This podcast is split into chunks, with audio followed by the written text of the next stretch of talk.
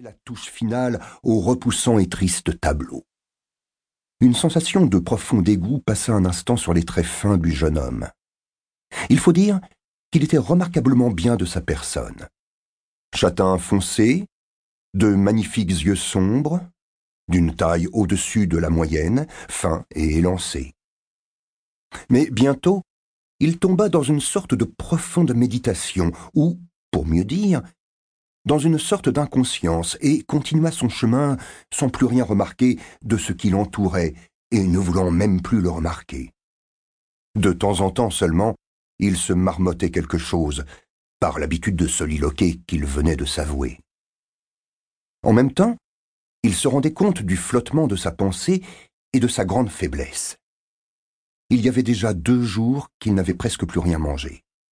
Il était à ce point mal vêtu qu'un autre, même habitué, se serait fait honte de sortir au grand jour dans la rue avec de telles guenilles. Dans ce quartier, il est vrai, il était difficile d'étonner par sa mise. La proximité de la place Sénoï, l'abondance des maisons spéciales, la population, surtout ouvrière et artisanale, amassée dans ces ruelles centrales de Pétersbourg, donnaient un tel coloris à la scène que la rencontre d'un individu aux vêtements étranges ne faisait guère d'impression. Mais tant de rancœur s'était déjà amassé dans l'âme du jeune homme que, malgré sa susceptibilité, parfois si juvénile, ses guenilles ne le gênaient plus du tout. Évidemment, rencontrer des gens qui le connaissaient ou d'anciens camarades qu'il n'aimait pas revoir du reste, c'eût été différent. Et pourtant, quand un ivrogne transporté, l'on ne savait ni où ni pourquoi, dans un immense chariot vide, traîné par un cheval de trait, hurla à tue-tête brusquement en le désignant du doigt. Eh, dis donc, toi, chapelier allemand Le jeune homme s'arrêta et saisit son chapeau d'un mouvement convulsif. C'était un chapeau de chez Zimmermann, haut, rond, tout usé, tout roussi, plein de trous et de taches qu'il portait incliné sur l'oreille de la façon la plus vulgaire. Cependant, son sentiment ne fut pas de la honte, mais bien une sorte d'effroi. Je le savais bien, se murmura-t-il confus. Je le pensais bien. C'est pis que tout. Une pareille bêtise, une quelconque vétille, et tout le projet est à l'eau. Ouais, le chapeau est trop remarquable. Ridicule, donc remarquable. Avec mes guenilles, je dois porter une casquette ou un béret quelconque, et non cet épouvantail. Personne n'en porte de pareil. On le repérerait à cent pas, on s'en souviendrait. Surtout pas cela. Ce serait une preuve. Ici, je dois passer inaperçu. Les détails, les détails avant tout. De tels riens gâchent toujours tout.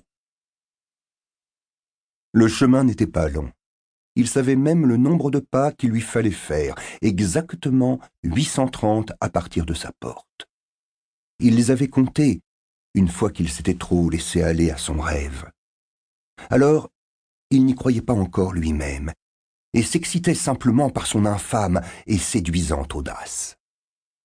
Maintenant qu'un mois était passé, son idée s'était transformée, et, en dépit de ses agaçants soliloques sur sa propre impuissance et son indécision, il s'habituait involontairement à penser à son rêve épouvantable comme à une entreprise possible, quoique, en somme, il n'y crût pas lui-même.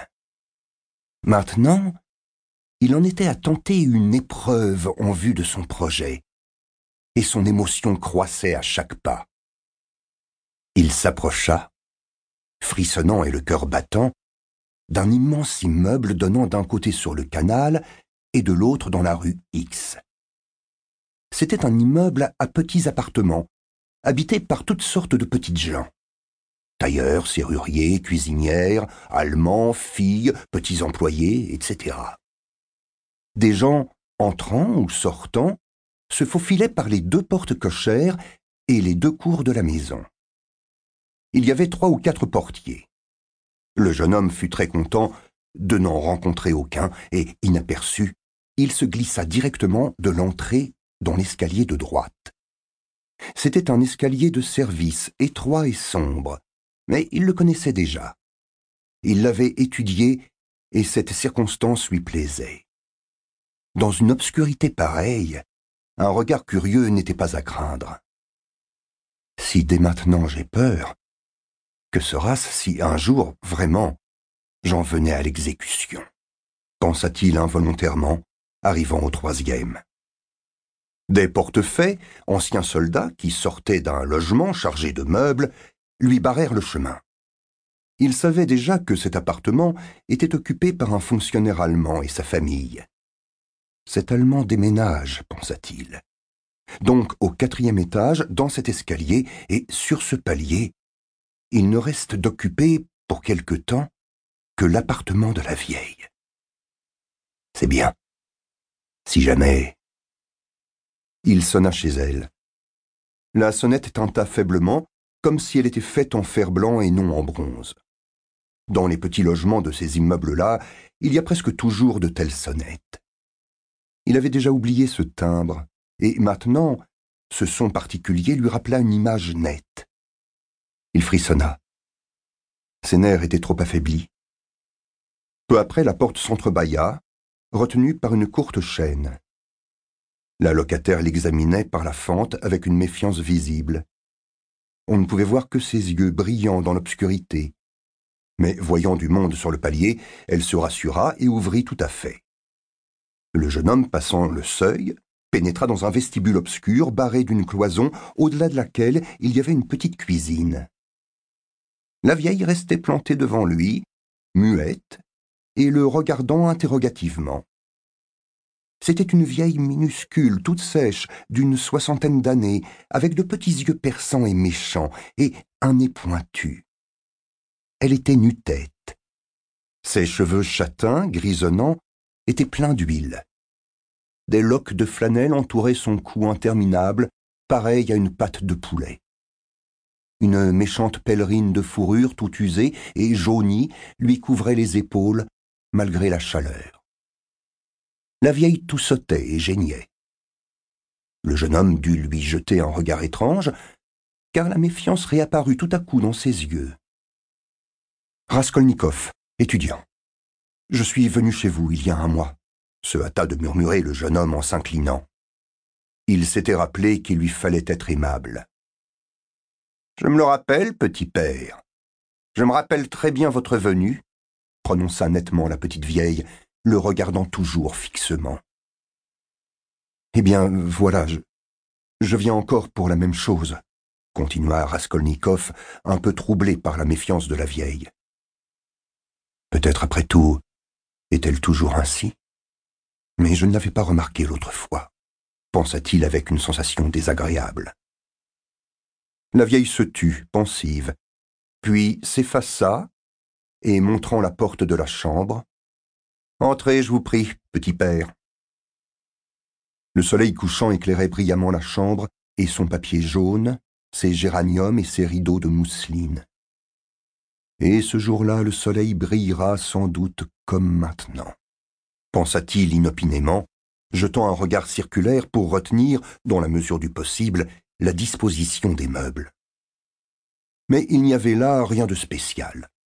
Le mobilier, très vieux, de bois jaune, se composait d'un divan avec un immense dossier bombé, d'une table ovale, d'un lavabo avec un petit miroir, de quelques chaises contre les murs, et de deux ou trois chromos représentant des demoiselles allemandes avec des oiseaux dans les mains.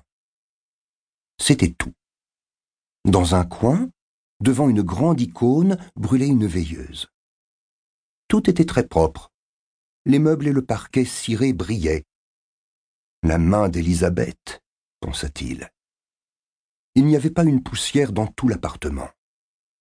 C'est toujours chez deux vieilles méchantes veuves qu'on trouve une propreté pareille, pensa encore Raskolnikov, regardant de biais le rideau de mousseline pendu devant la porte de la seconde chambre où se trouvaient le lit et la commode de la vieille et où il n'avait jamais pénétré. Ces deux chambres c'était là tout le logement. Que désirez-vous? dit sévèrement la petite vieille, entrant dans la chambre et se campant directement devant lui pour le voir bien en face. Voilà, je viens mettre cela en gage, dit-il. Il sortit de sa poche une vieille montre d'argent. Le boîtier était plat et portait au dos gravé un globe terrestre.